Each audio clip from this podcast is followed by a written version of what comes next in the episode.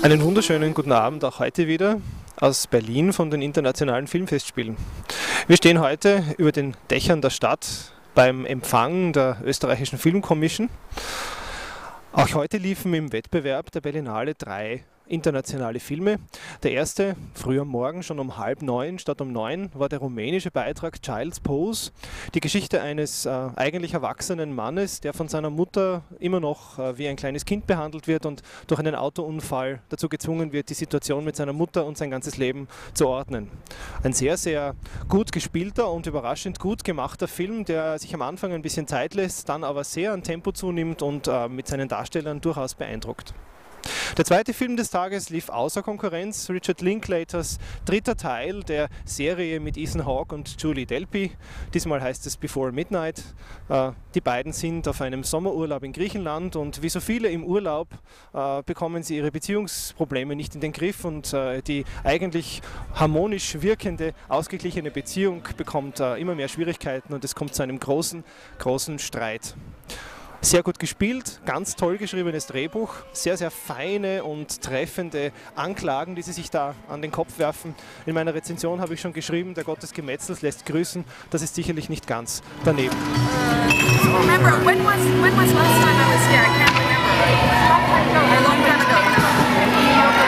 Während der Premiere von Before Midnight wurden außerdem auch die Shooting Stars des heurigen Jahres vorgestellt. Yeah, look at it.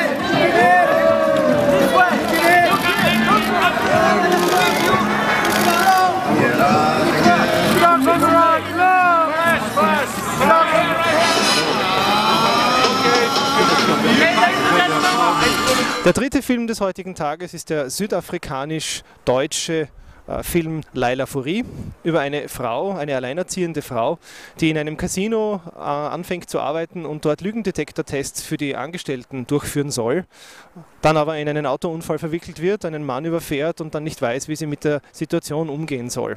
Ein sehr eigenartig verschachtelter Film, der mit der Frage der Wahrheit spielt. Was ist Wahrheit? Wann ist es notwendig, die Wahrheit zu sagen? Wann ist es vielleicht auch besser, sie nicht zu erzählen? Und der sich aber gegen Ende hin dann überhaupt nicht entscheiden kann, was für eine Geschichte er jetzt eigentlich erzählen möchte. Eine Liebesgeschichte, eine Wahrheitsgeschichte. Ich weiß es jedenfalls nicht. Es gab keinen einzigen Applaus, nicht einen einzigen Klatscher im Saal. Und das kommt sicherlich nicht von irgendwoher. Ich habe heute unter anderem die neuesten Filme von zwei richtigen europäischen Festival-Dauerbrennern gesehen. Zum, er, den Anfang macht der Film von Jacques Doyon, danach Film von Ken Loach. Jacques Doyons Film heißt Messiance de Lutte. Es geht um, ein, um einen Mann und eine Frau, die nur er und sie genannt werden im Film, die eine wahnsinnig intensive körperliche Beziehung zueinander haben.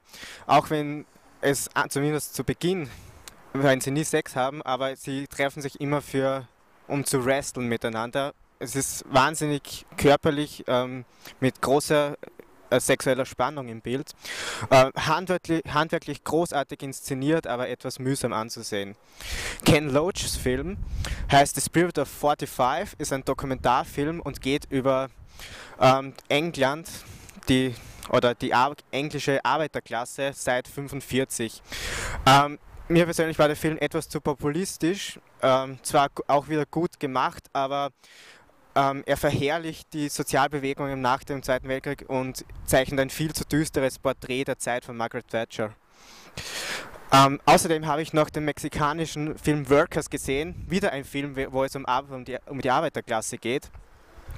Ähm, Im Mittelpunkt steht allerdings ein Hund ein reicher Hund, denn der Hund hat von seinem Frauchen ein Haus geerbt, samt sieben Dienern, ähm, die für ihn sorgen sollen. Es ist ein politischer Film mit auch viel Sozialkritik, der die mexikanischen Klassenaufteilung ähm, kritisiert.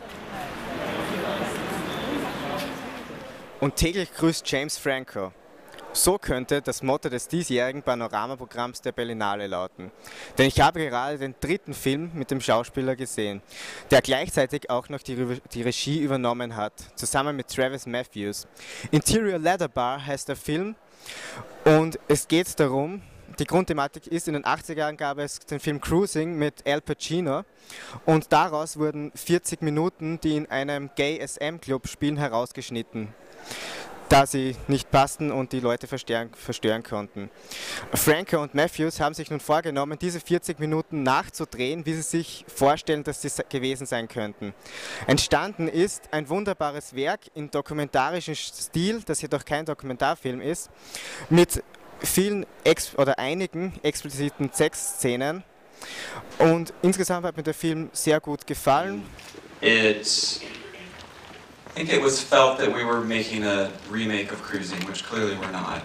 I mean, you know, I mean, like, I mean, just to be perfectly frank. I mean, the, it's been very hot and cold how people have kind of received the film, and I love that, and, and I love the fact that people are discussing it. You know, I mean, the worst the worst thing for me would be that, that nobody had an opinion and, no, and nobody was discussing their, their feelings or their experience with the movie. Hi, James. Hi, Christian. Um, I want to talk. I'm Travis. I'm not uh, James Franco. Travis. Travis. But that's